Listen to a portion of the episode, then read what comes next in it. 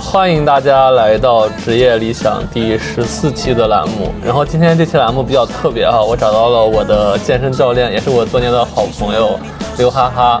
然后欢迎刘刘老师，我经常叫他刘导，欢迎刘导，欢迎刘导。所以客气了。对，然后然后刘导其实很神奇，是因为我是怎么认识刘导的？是因为我原来的公司领英就是。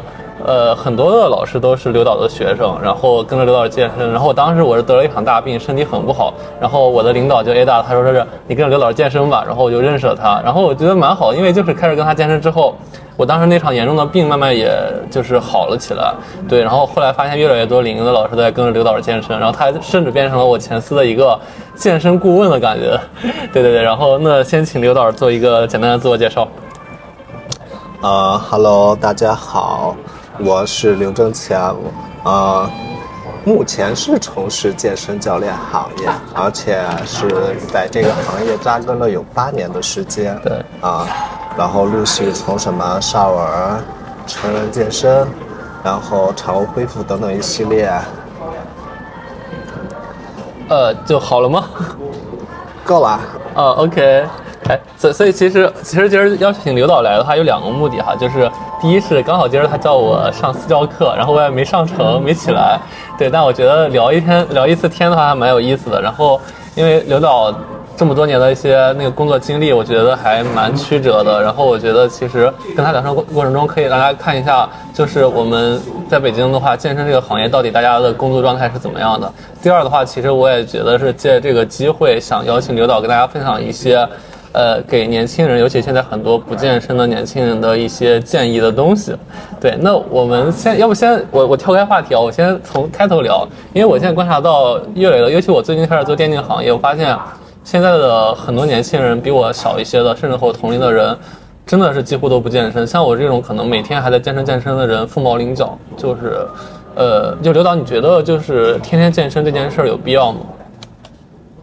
我其实从大众角度来说的话，嗯，就不用那么勤吧，嗯嗯，就是可能你要一周有个两回左右的运动是很有必要的，嗯，因为身体这东西就是用进废退嘛，嗯，如果你要长期不锻炼的话，或者是不动的话。嗯，你的身体大概就会告诉给你这样一个反馈：我其实不需要那么多功能的，我只需要现在每天能躺着起来，嗯，然后简单的一些日常生活就够了。然后你的身体它会自动的就会去适应这个强度，他认为别的你根本就已经不需要了，那些耗能通通给你关闭了。明白。哎，其实其实我很很有感触，是因为我当年是得了全身性的湿疹嘛，就很严重，你也看到过，然后我才开始健身的。如果一个人他是一直不运动的话，呃，你能举几个可能比较典型的例子吗？就他一定会怎么样？就亚健康，然后得病什么的东西？就你们观察到的？呃，目前会比较观察到的话，是可能会大家会有一些职业病，比如呢？比如什么颈椎病，大家现在伏案工作时间都会比较长。对，啊，而且加上第二个，大家日常通勤的话，要不就是地铁，要不就开车。嗯，呃，说实话，大家一天的运动量其实并不大，你可能也就是一百卡，都多了，差不多。日常最大运动量也就可能起床那一下，啊。然后进公司推门那一下，可能算是比较大的运动量了。对，对，那所以其实一直不运动，生命是必然的吗？还是你觉得？嗯，可以理解为你一直不运动的话，你的嗯身体机能会，它会一直。慢慢往下降，嗯，因为你没有那些额外的锻炼的话，对，那你身体也觉得你日常生活中的确不需要那那么多的功能了，嗯嗯啊，哎，那其实我还观察到，就是不运动的人有两个极端，一个是要不长得特别的瘦，所以他可能也不吃，要不就是长得特别胖，因为他可能积累的脂肪，就是这两类人他们是怎么形成的？你有感觉吗？因为大家。很多时候，这个一部分是那个先天基因导致的，可能也就是说家里可能一直特别胖，然后他可能不怎么吃也会比较胖。嗯，还有一种就可能是家里都比较瘦，就家族基因里边就没有胖的基因，所以你可以理解为后边他怎么吃，生活你周围的朋友肯定会有那种就一直吃一直吃，但他就不胖。真有那种人。呃，对，然后那个，因为我们当时特都特别喜欢刘导，有一个原因是因为很多健身教练其实他是带你做一些机械，然后他会告诉你你要依赖他，但刘导他不一样，其实我们很多人每次跟他上他课，他会带我们做很多基础性的运动，然后这些东西他会告诉我们怎么做，然后会建议我们平常不上课的时候也要去做，所以这些东西可能我觉得是传授你一些可能对他的。工作，就是相当于他少赚钱的一些东西。那刘导，你这边的话有没有一些建议？就是说，大如果大家没有条件去上一些私教课，每天的一些健身的方式和一些准备，能保证自己不生病？嗯，其实给大家锻炼的话，都是比较偏向日常一些生活功能性的，比如大家走路、嗯，跑步。跳跃等等一系列的，就大家的训练其实还是比较贴合生活的，并没有说，啊，我想要把胸练得特别大，但其实日常生活当中我们并不需要胸肌有多大力量，我们日常生活中还是以什么走路啊为主，然后可能就起床的时候那一下，你可能需要用到腰腹力量，但日常别的时候。别的时候其实用的比较少，嗯嗯。啊，然后基于锻炼的话，还比较大家贴近于生活，嗯。啊，就比如多走路，可能多做一些仰卧起坐这种，跑步类似于一系列的，对，嗯，哎，那些对那些很多人喜欢跑步，那你觉得就是，如果他们只能跑步或者只能做一些很基础的东西，你有没有是一些量程的建议？嗯。还比较好的就是大家可以简单的一些上下爬楼梯吧，啊，对，要爬多久呢？呃，看情况而定，因为这个真的是个人情况。OK，你要觉得这个强度你可以，那你可以多爬一楼；然后你觉得不行的话，那你就简单的休息一下。啊，这个东西说实话因人而异，不能量化它。嗯，我们看给大家上课也是看大家的身体反馈。对。行，那我们回到我们职业理想本身的东西，就是邀请李乐来的第二个原因，是因为他其实一直不算是一个典型的职场人，因为很多职场人可能是拿着五险一金，每天上下班拿着固定的工资，但是其实对健身教练，尤其是在北京健身教练这行来说的话，一是我理解可能甚至都没有五险一金，二其实上课完全取决于学员的多少，就按按次收费这样的东西，所以我其实想问一个灵魂问题啊，首先开头就是你还有职业理想吗？呃，说实话，就是经过多个公司单位的来回转折的话，其现在的话，其实，还是想有一个自己的场馆吧。哦。所以你的职业理想是拥有一个自己的场馆吗？对对对，OK。其实并不是往高了去管理别人啊，手上带一波教练，你们干这个，你们干这个，今天你们要出多少业绩？其实 归到头还是想有一家自己的场馆，然后里边布置成自己喜欢的样子。哎，但我记得你之前在法头那边是有自己的工作室的，对吧？对，跟那边是跟朋友一块弄的一家。所以你可能 OK。哎，其实蛮实际的，我觉得其实很有很朴素的一个。愿望，然后我第二个问题是这样，可能这个你能回答，你能回答就行啊。因因为其实现在北京的健身教练，我觉得是鱼龙混杂。就我自己这么多年去了各种健身房，你能跟大家聊聊，就是你你们现在这个行业里，在北京的健身教练的一些段位和现况吗？就大概是怎么样的人存在？然后大家是就有没有鄙视链或怎么样的这种？呃，说实话，现在这个行业的话，其实是从开始到现在一直都是很很混乱的。嗯啊，从从早期的那种什么没有持证，然后他就能上岗。嗯，然后到现在持证就觉得就特别简单，就是那种速成班，可能你是从小白，然后到健身教练，你可能需要二十天、三十天就能成，就能。做成教那个健身教练资格证就能拿下了。哦，这行业说实话就是低的起点，起点比较低吧，不能说它别的，但是要说嗯往深的扎，其实是也是比较难的。所以现在像那种二三十天拿证的人是很多的，是吗？对，现在就很多场馆可能他觉得收不到会员的钱，他可能会转收教练的钱。哦，哎，那那那个那种二三十天的人是能当私教的吗？还是上团课？他是能当私教的，就某些场馆他是承认这些，嗯，就很神奇。妈呀，哎，其实我去了挺多，早期去了很多那个健身房，就自己健身房，就挺多私教跟我说他有这个证，有那个证，嗯，呃，所以有证多的人是一般不会是很短期速成的人吧？嗯，对，一般。大家如果就是小白选教练的话，一般建议看他的从业年限，然后第二看他的持证数量，嗯，然后再一个就是你看他证书的含金量，什么呃证书含金量？所以有什么含金量比较高的证书吗？呃，目前来说的是像国际的四大认证，嗯。这个呃含金量会比较高一些。你有这个吗？有有有。肖子，嗯，哎，所以其实很多人说他有教练证是那种的，就是最低级的，是吧？就可能就速成的。那可能你那个可能就是什么作为教练的入门吧。哦。那跟那种人上私教的话，会不会有一些健康问题啊？也不会。嗯，健康问题倒不会啊。他就再怎么练，他也不会把你练伤，但就可能是。他自己也就刚，可能也就刚明白，或者是半明白的状态下，然后就带着你练。对，哎，刘导，现在北京的健身教练大概有多少人？你有了解吗？北京的教练的话，基本上啊，一万以上是有的。所以都有活吗？那么多人？啊，不一定。就因为疫情以后吧，反正我身边挺多的教练朋友，包括资深的教练，都已经挺多，已经开始陆陆续续已经转型往其他方面发展的了。哦，哎，所以其实刚我也问了，你有那种国际证书对吧？就是像你这样的私教，其实已经算是教练里证比较多的了。嗯，算。呃，就你还有证没考的吗？有，其实我一直想去学普拉提的，这种特殊的，是对，好吧。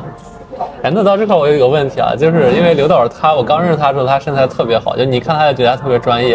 然后经过岁月的摧残和 啤酒的磨练，就你现在看他就是一个小胖子。就是我想问的是，那个像你们这种教练，你们每天都得训练吗？啊。首先，那个小胖的那个事儿，可能是因为找女朋友以后吧。其实我之前一直是比较健康的，我基本上不怎么去外边吃，或者点外卖什么的。但有女朋友以后，嗯，她就会说今天，哎呀，我想吃火锅。然后第二天啊，我有空，我们俩出去逛会儿吧。然后逛完了以后，你觉得是回家做饭呢，还在外边吃了呢，是吧？然后。就这样，嗯，就胖起来了。所以你健身其实也没落下，就是因为你的饮食变得更丰富了。对，其实我健身的话，我其实一直是有在锻炼，每天都在锻炼。一周大概有五六次吧。哦，那差不多。所以其实像到你这样阶段的健身的人来说的话，其实可能健身吃是比健身更重要的。对，一旦不放。哇，那那其实我最近也是乱吃，可能 看起来也一会儿想过以后我们俩要聊一下饮食了。对对，哎哎，那要聊到这直接聊吧，就是啊行。对，那你觉得饮食其实对健身人群是很重要的？那你建议就大家如果想有一个好身材，起码一个好体型的话，每天饮食是怎样控制比较好？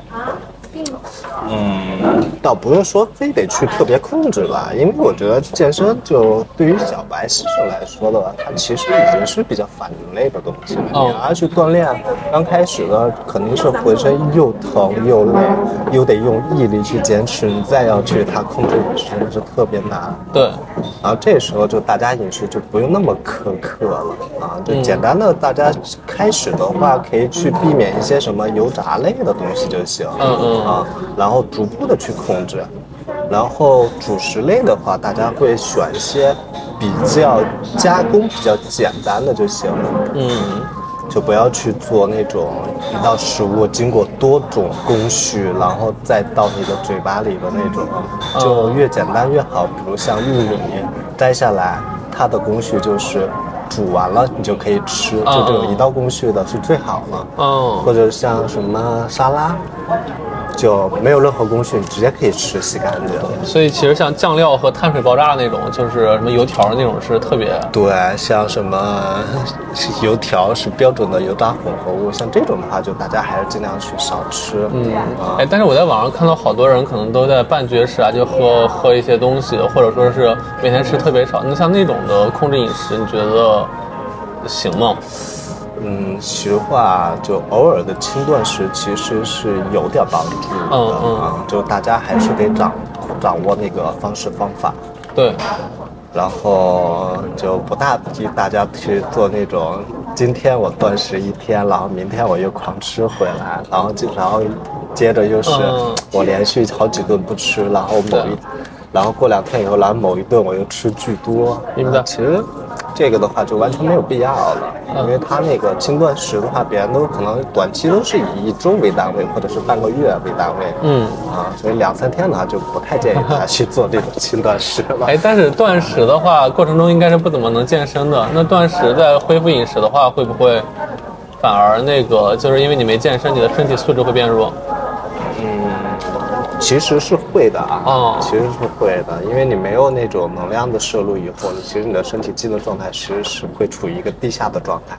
嗯，然后这时候其实也是比较容易什么感冒啊什么的。哦，所以其实想瘦的话，可能你的身体反而有可能会不好，但可能你得看怎么自己去对兼兼顾锻炼，而且不要大家出现那种断崖式的那种去猛的一下。我就把食物量给减下来，因为前面的大家提到轻断食，它是也是需要有一个适应的过程。嗯，OK。哎，就是那个刘导，你刚刚你也说了，就是其实过去三年对你们很多人影响很大嘛，就包括你也说很多人都转行了。你你你在观察的话，这三年的话，是不是身边有很多朋友也都不干这行？对我身边其实好多朋友已经退出这个行业了，然后。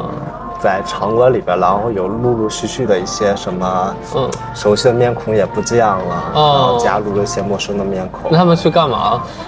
啊，很神奇，很多事儿啊。嗯，你像我认识的有做保险行业的，然后还有的去转做销售的，嗯。然后还有的就可能就是回家继承家产的那种也有，哎，那你们会觉得可惜吗？因为毕竟这行干了就学了到干了那么多年了，直接去干不相关的东西。呃，你说不可惜吧？其实也有些可惜，因为毕竟就前面的陆陆续续自己各种证书啊什么的，然后考完以后，感觉是有点什么。嗯，锦衣夜行了啊！明白。哎，那你这几年有没有干其他事儿？我也干了一些很多莫名其妙的事儿啊，比如说我也去保险公司上班了，赚到钱了吗？呃，没有。其实你要，其实熟悉我的人都知道，其实我不是一个很会推销的人。对对对，我觉得就大家有需要了，大家会来找我。对，然后。所以保险行业不是很，其实不太适合我。哎，所以你们这行的话，真的有人赚到大钱的吗？就我感觉大家好像都挺惨的。有，怎么赚？但是嗯，特别少。我身边的话，嗯，没有，没有。对我也在网上看的。嗯。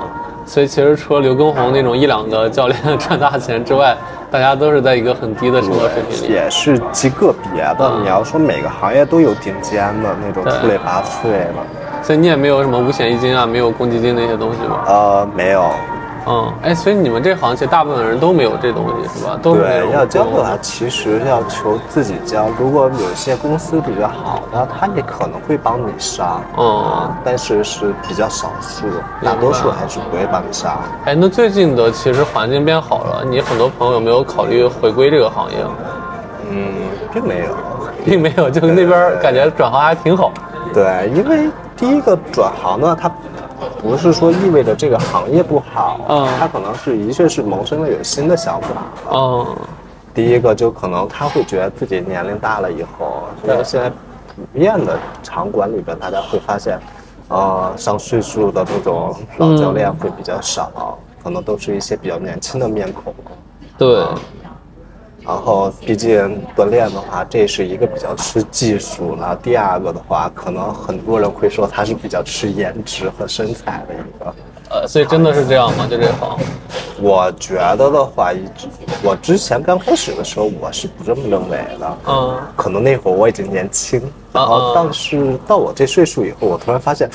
好像整个场馆就是我年龄最大以后，我就会我也会有这种想法。明白啊，所以你当年长得比较帅的时候，确实顾客会比较多。嗯，当你会发现整个行业里边什么就我一个老帮手了，然后你也会产生这种想法，说大家都会去哪儿了，然后这个行业的尽头又在哪儿？嗯，但你已经算是你们这行业年纪比较大的了，因为你也二十九。对，我觉得已经算是我们行业里比较大，年纪略微偏大了。但这行不是应该是年纪越大越有经验会越值钱吗？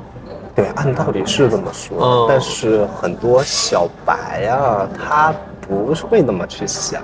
嗯嗯，可能会，大家可能还是会凭第一印象，我要找一顺眼的，我要看着舒服一点的。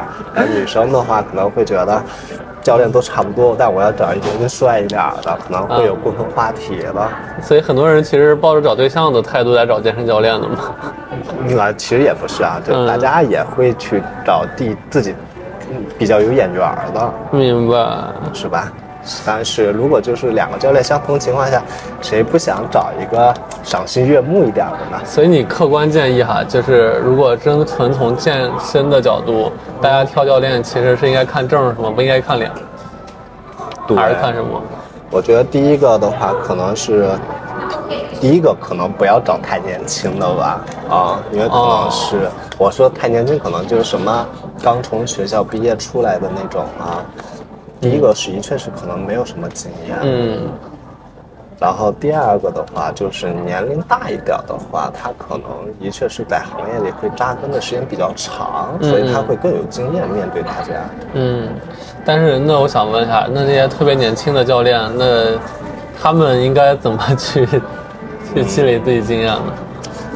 这个就没有办法，这个就是靠。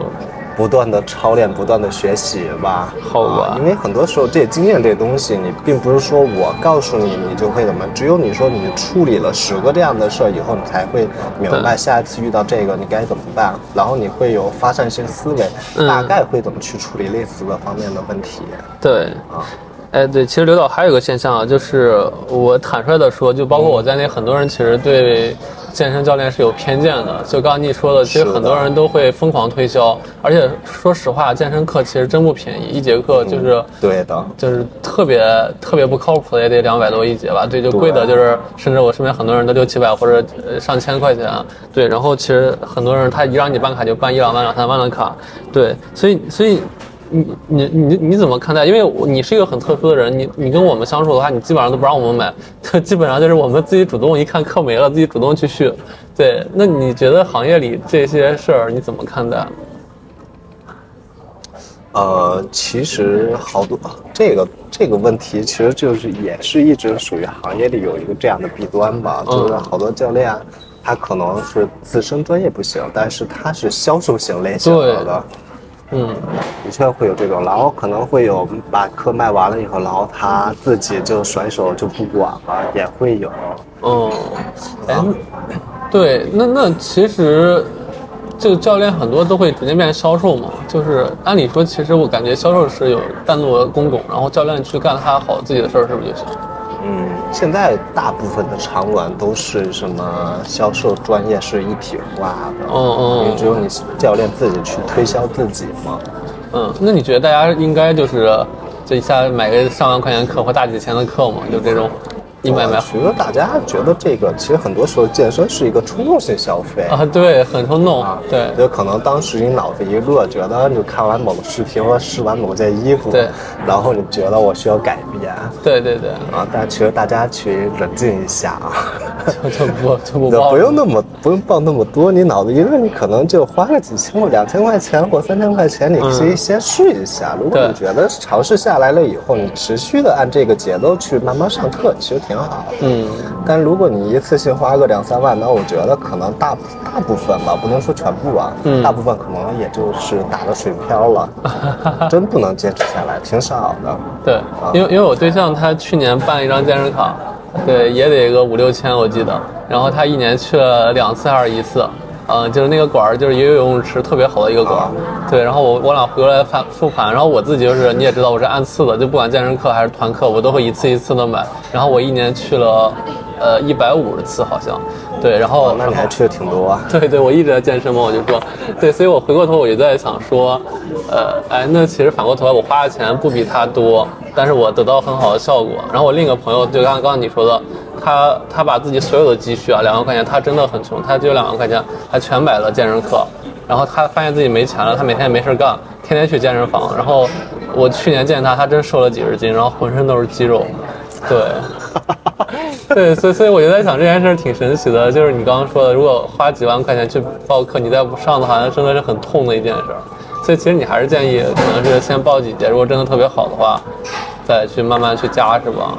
对，主要这些东西真是大家其实大部分人其实不不太能适应这种高强度的或者强这种强度的训练，或者是有人可能也就是练个两回，他真的是不太喜欢，不太能接受。嗯，的确会有这种，而且是大部分人都是这样。嗯，所以我真的不太建议大家说一次性买特别多。嗯嗯啊。对，其实你刚刚说到一个话，是说你觉得健身是反人类的，就是很多人他健身会有痛苦。我刚开始其实也是这样，我会觉得每次健身就想吐，然后浑身是汗，也特别烦。但我经过半年之后，我发现我会享受，很享受健身的过程。就尤其游泳啊，包括说这甩绳啊，很多的东西，我我我一周我周二要去嘛，如果没去的话，我就特别难受。周三必须去一趟。你怎么看待这种就慢慢改变的意识方式？其实这就是一个大家的生活习惯啊，你把它养成习惯了以后，你会适应这东西。就好像每天早上大家起来，你像我每天早上起来都会喝一杯温水，嗯，但如果某一天早上起来我没有喝到水，其实我就会比较暴躁那种，我会一直，嗯啊，你要把这个养成习惯一样的，你要锻炼也是，你要是每天就是你不用把它去想它，我要用意志力去完成它，把它当成一个习惯，嗯啊。哎，所以，所以你觉得真的会有人慢慢的就开始觉得健身是一件很享受的事儿吗？就会变得不是反人类？的确是，就大家能够适应这强度了以后，其实大家对健身就其实不会那么排斥了。啊，其实的确会像你说的，就觉得啊，一天不练觉得浑身难受那种。对，那你对你现在来说的话，你会觉得你现在健身是什么感觉？我健身其实像像我刚刚拍完婚纱照回来嘛，哦，中间也隔了有四十四十天啊，没有四十天，差不多二十天左右没有练嘛，嗯，然后就我回来练的时候，我也比较痛苦的，我也全身练浑身疼的那种，好吧，但也就两三天我就能适应，OK，刚开始大家练的时候都会有这种反应，练完以后。浑身哪哪也疼，然后在想着要下一次去的话，其实真是咬着牙过去的。嗯，哎，那教练平常健身的话，是什么？就是你们会和我们平常私教一样吗？还是你们怎么练？你们练几个小时？呃，我们其实跟你们练的差不多啊，可能就比你们强度略微大一点。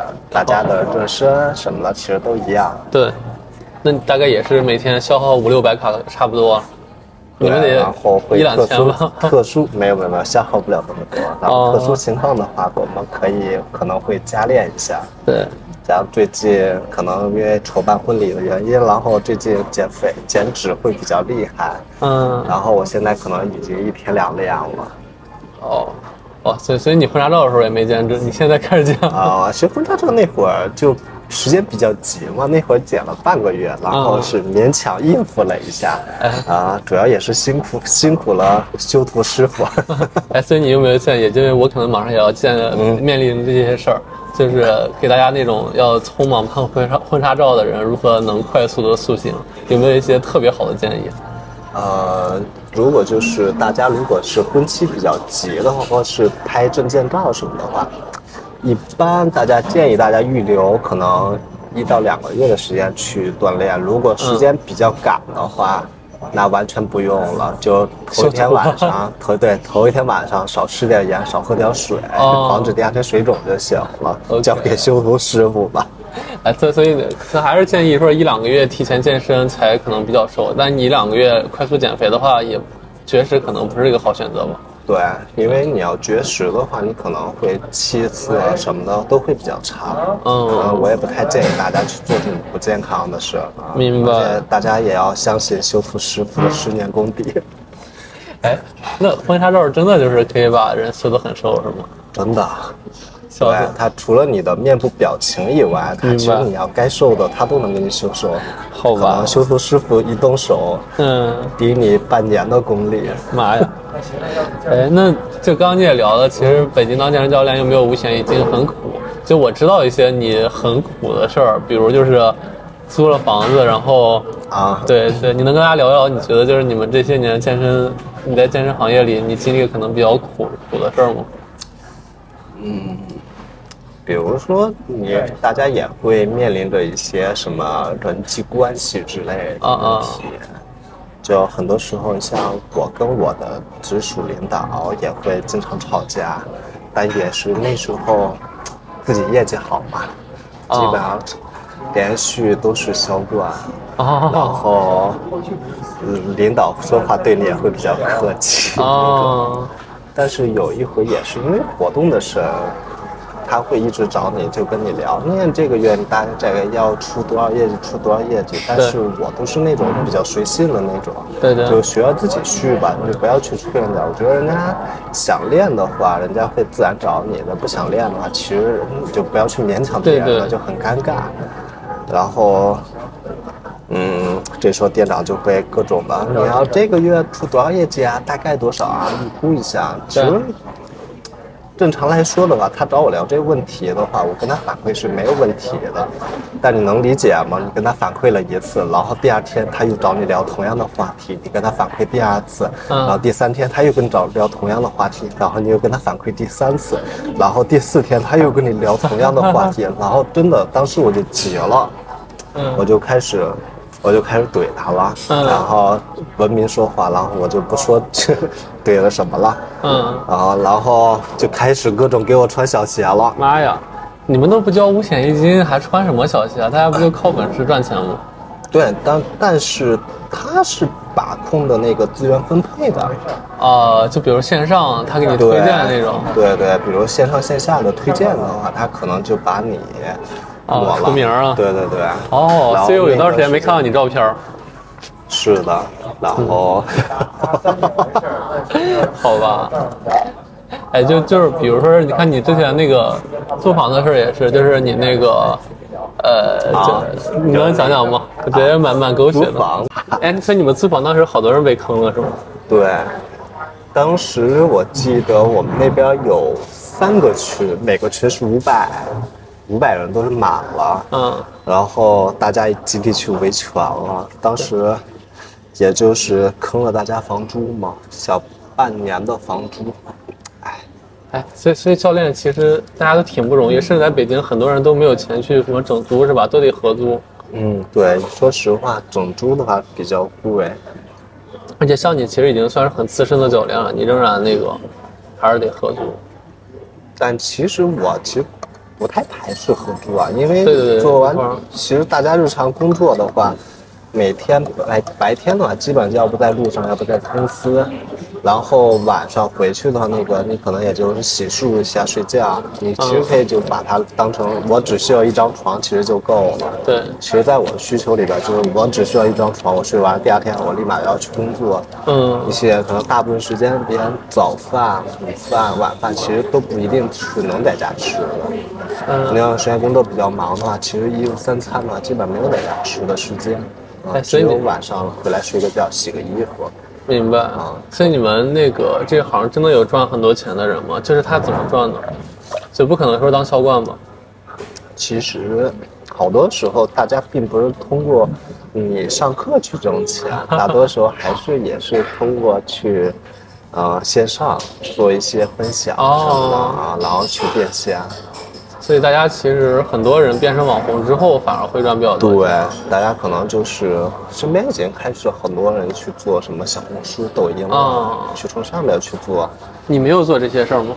啊，我还目前没有做，因为你懒吗？还是因为？是，因为啊，我女朋友比较介意这个啊，所以为什么也是我，我也不打算在这个行业继续往下深发展啊，也是因为这个原因。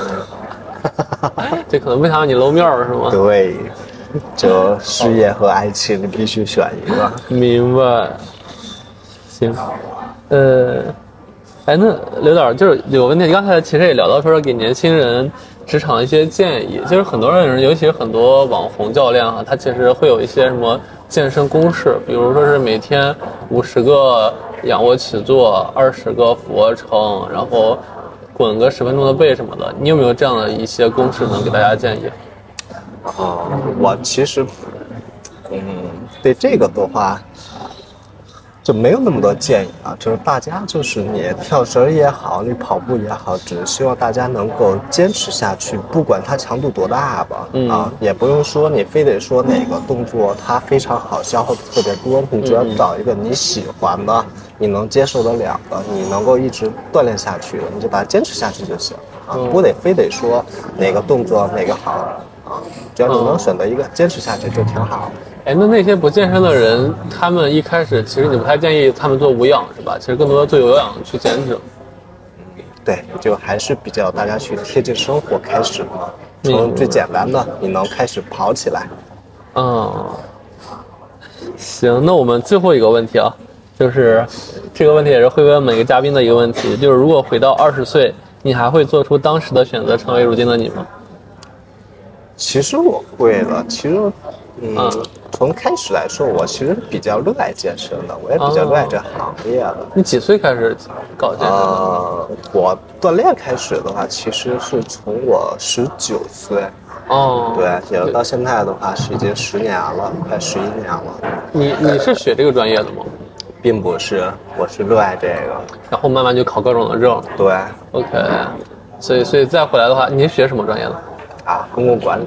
哈哈，所以再回来的话，你没有说想着可能干一些更就是职称或者说一些正常的人工作那种节奏？嗯，没有。说实话，我其实真的是比较喜欢这个行业。如果女朋友不太反对的话，其实我是想往这个行业深扎的啊。好吧，其实你们可以做个夫妻档的电台，就两个人一块跳操，刚好也帮他去锻炼。他其实不太喜欢这个，所以我也不太勉强他了啊，就自己做出改变吧。好吧，行，那今儿的电台留到最后还没有想给一些缺乏运动的年轻的人的建议，最后一句话。最后一句话的话，我希望大家就不要说为运动而运动吧，就没事的时候大家尽量多动弹动弹吧，啊，就哪怕它强度不高，你也算活动了啊。对，动起来可能就好。对的。好的，那就是先谢谢刘导。好，客气客气。嗯。